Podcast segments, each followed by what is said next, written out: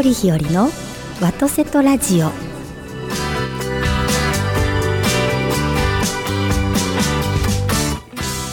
はようございます。森日和でございます。今朝も FM ギグ幸せ発揮新曲神戸ステーションよりお届けしてまいります。ビリーさんおはようございます。やっぱり噛むな。うんもうダメですね。いやいや、これ慣れですよ、慣れ。慣れます、はい。い、や今日ねあの車運転しながら練習してきたんですけどね。あ、そうなの？はい一応、えー FM ね局神戸幸せ発信局でお送りさせます。FM じゃない。幸せ発信曲が難しいんですよ。だから私今日練習してたのは FM ギグ神戸ステーションよりお届けしますって言おうと思ったんですよなんか読んじゃって、読んじゃって 目の前にあるから、ね。目の前に読んじゃってあ、そうですか。はいはあそうですよ今日はなん,、はいなんとこの番組初じゃないですか。いやほぼ初ですねあのね時々ほら砂の国からこんにちはこんにちは。その国からこんにちはって。なんなんはい、はい、バンさんがね、いてくださったり。あーその国魔法使いのはい、しましたけれども。はいあのそうですねゲストっていうのはもう今回初めてかも。で僕いきなり初めましてで、そうそうそうもう撮ってますからね。そうそうそう突然もう収録始まるという。いやねいいんですか？って言ったらビリーさんねもうはい。自己紹介もラジオの中でと全部そうです。いうことでしたので。はい。だから全くご存知ありません。多分、はいはい。僕が今分かってるのは、はい。多分ですよ。はい。男性であって。そうですね。多分そうですね。多分ね。はい。で、まあ地球人であると。じゃあどうかな。あ、やっぱりどうかな。どうかな。なんかね、僕のアンテナがね、そういう知らせをしてるんです。ええまあ、ね、詳しくは、はい。番組の中で。後ほどそうですね。はいでもし話が終わらなかったら、ちょっと来週も来てもらわないけませんが。そうですね。来週に終わるかどうかもわかりませんが。だから再来週も来てもらわなきゃいけないあそうですね。いつの間にかレギュラーになってるかもしいれない。やいやその可能性ありますね。わかりました。はい。じゃあ今週もはいよろしくお願いいたします。はい、よろしくお願いいたします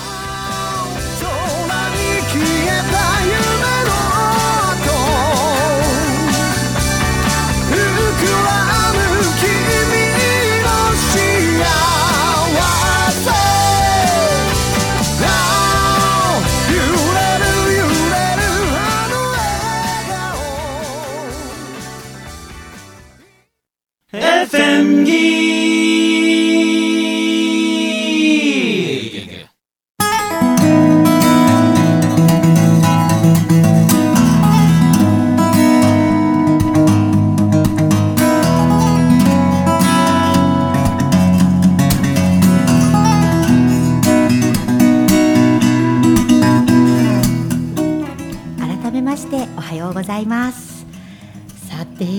はスペシャルゲストをお招きしておりますので、はい。じゃあごもう紹介の方早速任せますね。はい、はい。お呼びしたいと思いますはい、策定家ということでよろしいんでしょうか？庭師さんがいいんでしょうか？はい松浦剛さんです、はい。おはようございまおす。はようございますよろしくお願いいたしいしまますいい声ですねい。やもう本当俳優さんのようでですね。ねはい。で策定家策定家。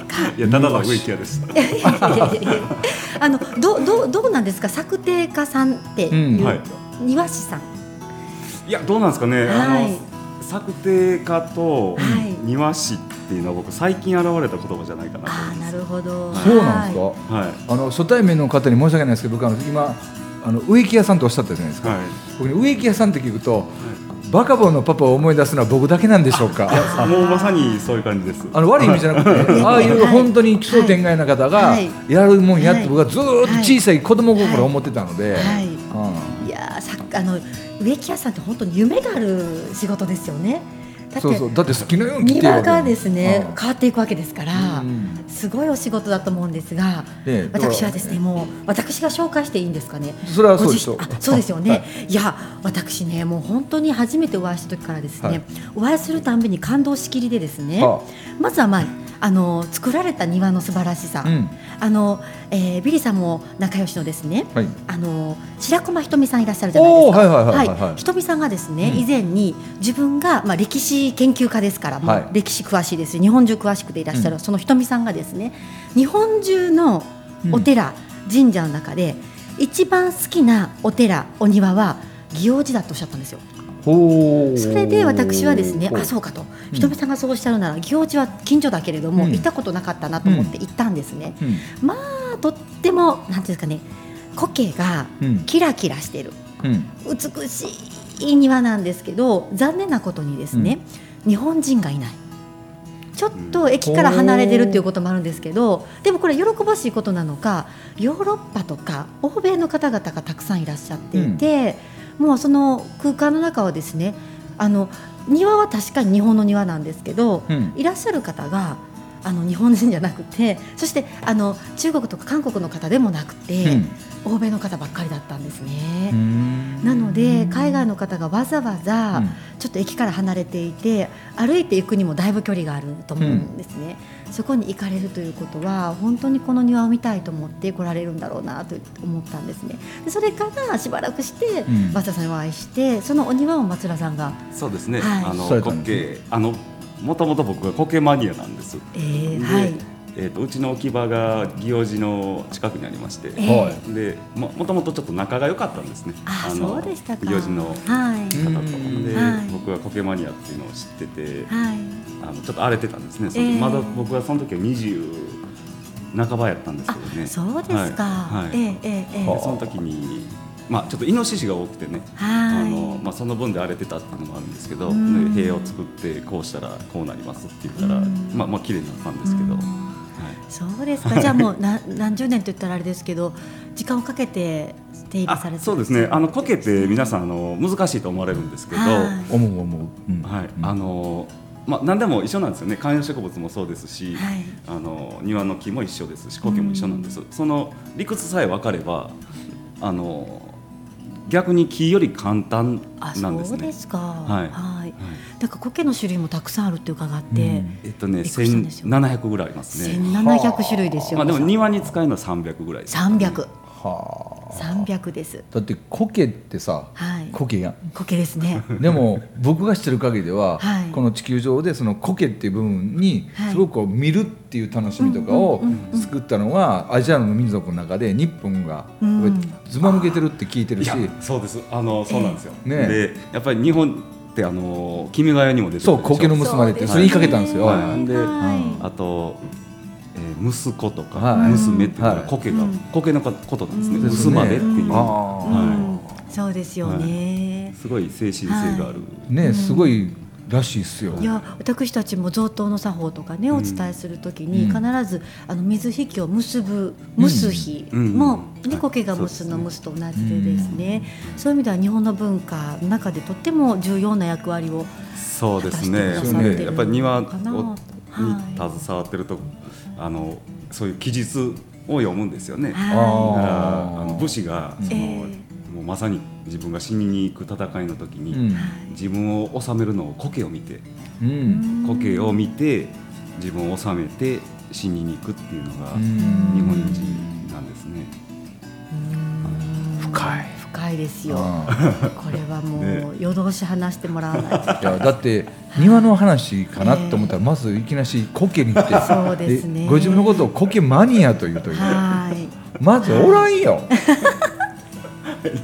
こ苔のマニアって。本当に稀な方でですね。いや稀やって。いや私ねびっくりしたのがですね、あのまあもちろん日本文化なさってらっしゃる方たくさんいらっしゃるんですけれども、もちろん皆さん深い方だと思うんですが、あのここまでですか？ってまだわかまだまだ私も全然そこまで松田さんの本当に深いところまで知ら知れてないと思うんですけど私知る限りでも深くていらっしゃって、いやー例えばですね 庭を通して何をされようとされてるのかですよ。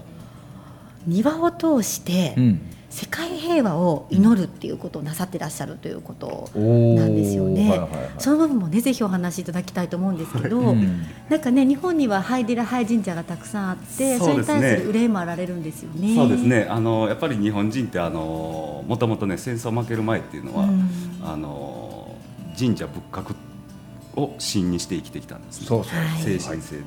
うん。で戦争に負けて、うん。欧米化の法律になって、うん。今今日があるんですけどこれはこれで別に僕は間違ってはいないと思うんです、はい。ただ、うん。あのこれからもう一回地球がなんて言うんでしょうかね、えー再生するには、うん。やっぱりこう下っていってると思うんですよ、うん。はい全てのことが。うんあのやっぱり日本人の精神性しかもう手がないと思うんです、うんうんでやっぱり日本人がまずその今社用化っていうんでしょうかね、うん。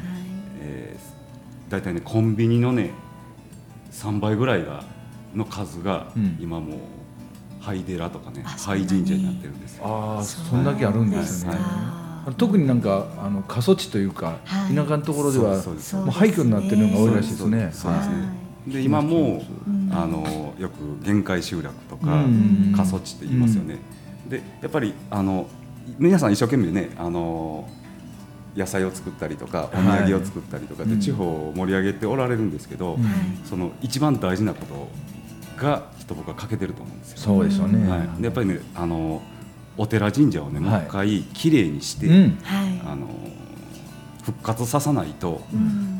絶対ね過疎で止まらないんです。同感同感、ういはい。うん。ですしもう一回ねあのそれを大事にするっていう精神をあの日本人がちゃんと思い出して実行してから、はい。本当にその地域が大切だと思う人たちが何かを取り組めば絶対そのその力が絶対湧くんですね。神様も一緒であのずっと崇められてしばらくほっとかれたほ,、ねはい。ほっとかれて、はい。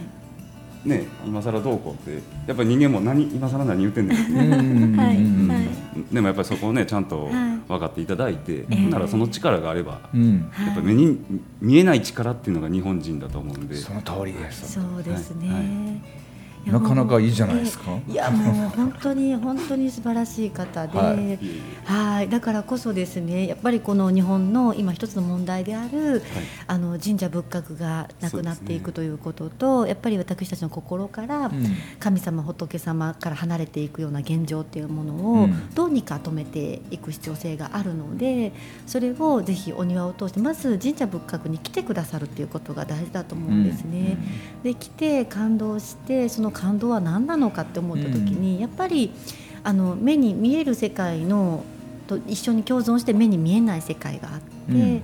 それに対してあ感動するあすごいなってやっぱりそういったものに生かされてるんだなって感じられる環境が大事だと思うのでそういう意味ではたくさんの方々が神社に来る、うん。そういう意味では庭が美しいということが、とても重要であるということなのかなと思うので。ほんでやっぱりあの外国人の観光客もはい。やっぱりそこを目指しておられるっていうのを日本人が気づかないといけないですね。うん。神社仏閣っていうの。はほんで日本人は決してその流行りでこの日本にこ来ておられるんじゃなく、うん。まさにもうこの地球がはい。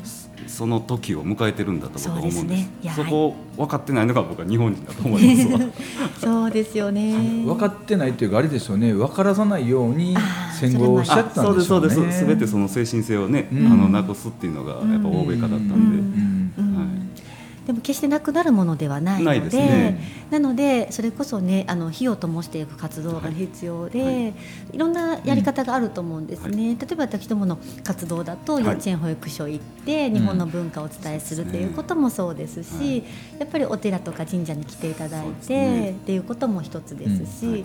い、ろんなやり方があるのでそうですね。ほんで、はい。あの今このね動ける時代の世代の人間が、うん。あのその先ほどね子供たちに、うん。あともう一つがあのやっぱり、えー、と老人とか。そうですね、はい、あのに目を向けてはい。老人の方が、うん。あのもう一回ね生きがいを持てるような世の中を持たない、うん。あの作らないと、うん。これもう全然噛み合わなくなってしまうんですね。はい。やっぱりあのねその世代その僕らより上の世代の方がうん。頑張って守ってきてくれたことを、うん。今僕らがちょっとの世代がちょっとあやふやにしてる部分もあるんですけど、うん。やっぱりそのもう一回ね口を開いてもらわないとう、ん。で楽しみを持ってねはい。やっぱり老あの年上の方が楽しみを持つとみんな嬉しいはずなんですよ。そうですね。はい、でその場をやっぱり、えそれを作っていくっええていうのがえうん。大事だと思うんですけどね。そうですね。いやあの今私どもの取り組みの中で、うんあの今待機児童の問題がずっとあったんですけれども、それで一生懸命保育所とか幼稚園とか認定こども園とか、うん。あの託児所とかあの市町村挙げて作ってくださってると思うんですがでもその子さんたちってやっぱり大きくなるので、うん。そうすると次に出てくる問題が学童保育といいますか、うん小学校行った子どもさんたちの居場所づくりが必要になってくると思うんですね。で未就学の子どもさんたちもそうでですし小学校入られた子どもさんたちもそうなんですがやっぱりあのその子どもたちに伝えなければいけないことは大人がしっかり伝えていかなきゃいけない中で、今おっしゃってくださったようにお年を召された方々のご経験はたくさんあられて、うん。いっぱい知ってらっしゃってでもいつの時代においてもやっぱり働き盛り世代っていうのはいつも忙しい今に始まったことじゃないと思うと補い合えるのは、うん。やっぱりおじいちゃんおばあちゃんが子どもたちに話してくださるということなので一緒の空間を作るっていうことができたらいいなと思っておりまして今取り掛かりとしてはなかなか突然一緒っていうのは難しいので、あのそういう高齢者施設の,、うん。あのその社内託児所として子どもさんの居場所を作ると必然あのお年を召された方々がそばにいるという環境が作れるかなとうん。いうことでそして働いてるお母さんたちも安心して預けることができるということもあって、うん。そういうことをしましょうかということは今お話話はしてるんですけれども。いいですね。はい。うんうんいやーいい話ですわ。はい。そういうことをねやっぱりねやっぱりお金もかかることなので、うん。どうにかねやっぱりね、はい。どう回しておおいくか。って金かかるんもねそれだからそういうところにお金かけるとどこにかけるんかなとそう思なんでうんですよ。ちょっと言,、ね言ってくださいよ。あれなんですよ。すごくはい。大切に思ってるのは、はい、えっと、戦後まだ100年経ってないですけども、うん。たかだか780年やそうですね。でそれよりももっと歴史が長いうん。神社仏閣がね、うん、まあ、そういう欧米の考え方によってうん。廃れていってしまうってことはね絶対おかしいこおとなんですよかしいですね。うん。でそのおかしいっていうふうに思ってる人が日本にいないってことがまたおかしいんですよ。はいはい。でそれをあの松浦さんなんかは、うん。そういう庭とか、うん。そういう一番まあ、えーうん。僕らが一番この3次元の地球に生まれてきて、うん。切っても切れない地とうん。そして樹木の木の、うん。この2つの部分で、うん。接してる部分で携わってるっていうのがあるんで、うん。俺本当にね今日すごい感動したよ今。あのい僕らがねその伝えていったって無理無理無理、はい。あの松浦さんみたいな仕事の方をはい。全面的に出していって、はい。根本的にそこから変えていった方が、はい。変わるの早いんちゃうのかな思。いや本当そう思いますうんね。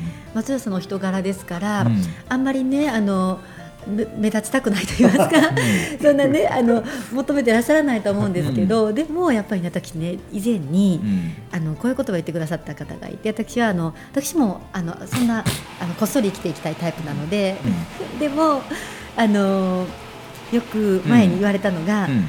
あのなんだかなえっと褒めるために偉くなるっておっしはいゃってで褒めるために偉くなるっていうことは褒め何でもない人を褒められるのと、うん。あこの人すごいと思われる方から褒められるのでは、全然違っていて、なので自分が相手の役に立てるためには、うん。自分が相手から尊敬される存在であれば、うん。その同じ言葉言ってもうん。全然効果が違う、ん。だから偉くなりたいと思ってなくても、うん。偉くなることによって人の力によりそうなれることができるんだって言われた時にそうかと、うん。偉くなりたいとは思ってなかったけれども偉くなることによって例えばそれが肩書きだったとしても、はいはい肩書きがあることによってうん。相手の力に本当になれるんだったらそれもありかなって思ったりしてですね。そうなんですよね。だから偉くなりたいと思ってなくても、うん。人の力になりたいと思うならなる必要性があるんだなとはいはいはい。思わされたことがあってですね。うん。だってやっぱり、はいいやいやあのすごいよな。何が言いたいかよくわからないけどでもね、はい。僕何の一つの光が見えたのは、はい。い、ろんなこう僕全国回らせてもらって、ええ。そういうこ過疎化のところとかでも行くじゃないですか、はい。でなんかいい方法ないっていう、はい。で僕おし同じなんですよ。まずあの神社、はい。ここの鎮守のはい。ところの神社をちゃんとしましょうって、はい。そうしないとここから出てい都会に出ていった人が事業したってうまくいくわけないよって、うん。そうです産園さんがちゃんとなってなかったり氏神さんがちゃんとなってなかったりはい。ってやってるんやけど、うん。結局そこにお金をかけてうん。やろうっていうことができなかった何かや方法ないかなと思ってる時に、電気さえ通っとけば今パソコン一つでビジネスできるじゃないですか。そうね。だからそういうあー例えばですけど Google とかああいうのがそういう仮想地のところに行ってくれて、はい。でなってみてもいいかなって思ったんですけど、うん。今日分かった。分かった。うん、あの今から小学校ぐらいの子がはい。全員はい。策定士を目指す、いいですね。絶対そうですよ。いいでいいのいいやんいいですいやでも本当そうですよ。だから、はい。その自分のその、はい。自分のその田舎っていうか生まれ育ったところの、はい。まず神社とかその辺の庭をきちっとする、はい。でそのノウハウで都会で出て帰ってくるってだだったらですねビさん私ね、うん。本気で思うのは、うん。宮大工さんも一緒でみんながね、うん。あのもうおあのお金かかりますけど家をね、うん。日本古来のね様式で建てるそれが観光にもつながるし、うん。宮大工さんの技術も残しますし、うん。それを見に来る世界中の人たちがいて、うん。だからみんなでうん。庭師とうん。宮大工を目指す、いや庭師と宮大工まあ絶対いいと思うよ。いや本当大事だと思います。でもあのお金がかかるとはおっしゃるんですけど、あの皆さんの一致団結が大事なんですそうですあね。でその地域が、うん。その本当にそれを大事にしたいという気持ちがあったら皆さん一致団結できると思うんですよ、うん。で、うん。まあ、僕らみたいなのが行って、うん。あのお手伝いして、うん。それで綺麗になれば、うん。何もお金なんかかからないんですよ、まあ。そうですね、はい。はい。環境にもいいですから巡り巡ってですね、そこにね観光客が来られて、潤ってくるんですね、はい。あの実際にですねあの私松田さんのお庭でですね、うん。あの京都の、えっと八瀬というところにある瑠璃光院といううん神,、社のお寺。お寺お寺ですね。お寺があってですね。そちらに行ってまたそれも感動したんですけれども、そちらには年間ずっと開けてらっしゃらないんですよね。ね。限定で、えっと、5週間5週間ぐらい開けてらっしゃるみたいなんですけど、その期間だけで9万人？そうですね。9万人以上の方が来られるんです。5週間でですよ。うんうんでそれがなかったら八瀬にうん。9万人来ることはないと思うんですよ。そういう意味では町おこしになってると思うんですね。ね。そこまで電車で来る方がいてでそこでね、うん。うん。何か買い物する方がいて、っていうこの動きができるわけですから、うん。そういう意味ではそういった、まあ、お客さんが来なくて困ってる町で、うん。そういうことができれば、うん。だってもともと歴史のあるお寺ではないんですよね瑠璃光院様もと廃旅館ですね。はい旅館をお寺にされてらっしゃるんですよ。廃旅館をお寺はい。に、はい、はあ。はい、それでそうだ京都行こうのポスターになったりとかして、で皆様が見たいお庭見たいって言って来られるその人数が9万人ですよ。すごいよね。そうしたら町おこしになりますよ。十分な。でお仕事も目的はだからそれなんですよね、うん。あはいのやっぱりまあまあルリコインをさせていただいて、ん。まあ、実験じゃないんですけど、うん。まあまあそういう部分もあって僕もそのそういう思いがずっとあったので,、うん。でそれを突破口に、うん。もうこれ全国うん。のお寺が直していけば、うん。ね、全国に人が集まって。そうですよね、はい。だって相当な数のもうほとんどはいはいね廃神社廃はい。そうなんですよ。寺ってあると思うので,、はい。で別にそこにあの宮司さんとかうん。お術さんが来なくても、そこの建物とねお庭だけでもきちっとそこの自治体が管理していって、そこの町の一つのランドマークというか、うん。シンボルになったらね、はい。うんはい。うん。そうですよ。あのお寺って決してあの、まあ、僕がお寺に入っててこんなこと申したらどうなのかわかんないですけど、はい。お坊さんなもんじゃないんですよ。はい。そうですよね、はい。うんあのそこの地域のものなんでうんはいはいはい。うん。おっしゃる通りでございはい。そうですす、よね、はい、ですしあの地域の方がそれを立ち上がって自分の地域が本当に大事なのであれば、うん。で自分のこのね生きてきたことに感謝できればうん。全然動けると思うんですけど、うん。はい、今その時に来てると思うんですけどね。そうですよね。本当そうですよね。だってあの俺たちさ、はい。観光行く時って大体それ見に行くやん。見に行きます。あの本当にごくごくまれにさ、はい。近代ビルができたから、うん。見に行こうかって言ったってあんな一回見たらまあ飽きるそうやんですね。あれ不思議ですよね、はい。こんなん本当悪いんですけど、はい。こう人口の最近のこの近代のビルって、うんまあ、例えばスカイツリーなんて、うん。パッと見て一回写真撮ったらもういいっすわ、うん。そうですね。あの、うん。一回の心なんですよですよね、うん。でもお庭とかそういうのでね年齢が 10, 10代の時と20代の時と30代の時と一緒に行く人によっても見方が変わるじゃないですか。そうですね。ほんで、うん。僕もその、まあ、廃旅館でしたけど、はい。あのもともと作られた方がおられるんですねその旅はいはい。はい館のお庭を、その思いその作られた方の思いって残ってるんですよ、うん。でそれをあのちゃんとあの復元してそれに僕がプラスしてるだけではあ。そうなるんですね、うん。ででですし大事なことはもうその自分が入った自分のようにするではもうそれは一回の心になってしまうんですね、うん。それがだから何代も続くお寺でしたら、もうその何代ものその植木屋さんが、そうですね、はい。思いが、はい、それを絶対壊さずに、うん。あのそれに乗していく乗していくでいくとこれはもう心の塊になるんです、うん。なるほど、、はい今あのビリーさんがねあの近代建物は1回見ればとおっしゃったんですけど、うん。これはあの私今奈良県の吉野に関わらせていただいてるじゃないですか、で奈良県の吉野の吉水神社というところで今度お茶会させていただくんですけど、その宮司様がおっしゃってらっしゃったのは、皆さんが知ってるような有名な女優さんが、うん。時々あ心元気になりたいなとか癒されたいなと思われる時に、ふらっとそちらに来られて、縁側に座られて、ぼーっとお庭とかね山々を見ながら一日過ごされるっておっしゃってらっしゃるんですよ。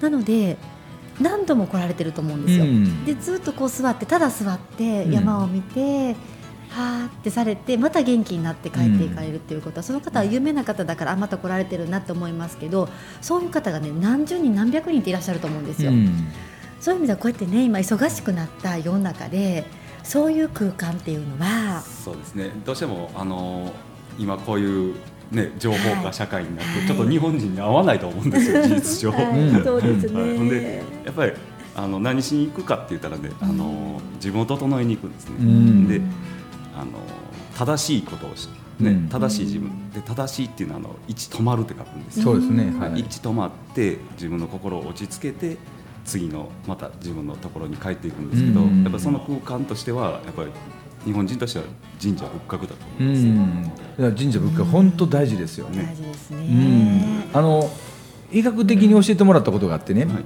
うん。さっき女優さんが落ち着きに行くって言ったんですか。ら、はい。はい。落ち着きに行く場所って、なぜそういう、えー神社仏閣やその木々山々があるところっていうかはい。ご存知です、ななんでですか？だって僕、落ち着こうと思ったら記憶をたどっていくと、今のよりももっと以前の以前の以前の以前の記憶が DNA で残ったわけ。ですよ。はいはいはい。ということは今から500万600万年前にこんな建物ないわけじゃないですか、はいはいはい。山川木々しかなかったから、そういうのを見ると落ち着くってなるんやってあそうですか。じゃあもう DNA の中にある記憶がそうそうそう。お庭とか森の中で落ち着かせるっていうそうこと、です。で例えばこういう近代の建物鉄筋コンクリートあんな見て落ち着くっていう人は多分タイムマシンでもっと未来から来たん違うかって、その教授は笑いながら言ってたけどね、あんまり受けんかったけどねそこで、え でも僕その通り思いますもんね、はい。やっぱり、はい。はい。で聞いてねあの、唯一ねあの生き物の中ではい。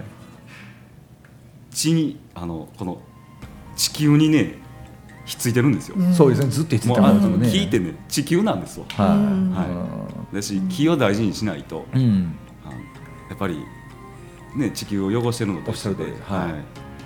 あそうですね。ねっていうのとあともう3分切りましたよ。そうですね。あっという間です。ちょっともう一回今日いやは私ねまだ松浦さんも出せてない。私もっと引き出したかったんですけど。いやだって僕まだ全全いやまだ自己紹介まだ終わってないよ。終わってないですね。いやうん。私もうこんなもんじゃ終わらせられません。いや、悪いです僕もあの一体あの松浦さんっていう名前と、はい。でそのはい。神社の話しただけやんか。はい。はい。あとね、ばばビリーさんと松浦さんはね絶対共通点がねうん大きいんですよ、結構。いやもう聞いてて、はい。めちゃくちゃ多分、はい。放送ではできん話もできるそうなんです。いやもうそういう方なんです。なのでねそういう話を私はこのラジオでねたはい。放送を通していいのか分かりませんけれども、まあね。したかったんですがどうやらタイムリミットが来てしまって。本当本当。いやでもすごいよ。あの、はいこ根本の根っこのそれこそ木と違う根っこの部分がはいはい。すごくよく似てるそうだとのでよくわかりますすわ。そうだと思います。あね。ー。だからこそねもっともっとねもっと言えばお二人で話していただいた方がいいんじゃないかいや僕も次黙ってますね。うよう言うわ。来週。もう黙っとくわけないやないですか。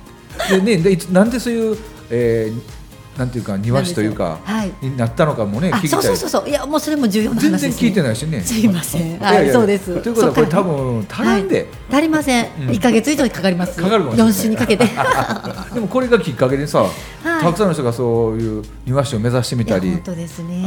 はい。今思ったの、はい。本当じはい。もともと地球上に存在するものとうん。関わって生きるのが一番人間らしい生き方ちゃそうかな思って。よでそうでありながらですね、うんまあ、放送で言えないかもしれませんが庭師の世界も厳しい世界がたくさんあられて、うんそういう世の中に対しても私たちは何か考えなきゃいけないこともいっぱいあるんじゃないかなと思っておりましてうんそういうことを放送で言えるかどうか分かりませんがぜひ訴えられるものならうん叫んでいただきたいと思うんですけれど。そうですね。まあちょっと京都から遠いかもしれませんが、早起きしていただいて、はいまた来週も来ていただいて、はいお願いいたしますはい。もうくしゃみ一つで僕。呼ばれて飛び出て。はい、ぜひ呼ばれ、呼ばれて飛び出てきていただきましじゃあまた来週もよろしくお願いしますはいよろしくお願いいたします。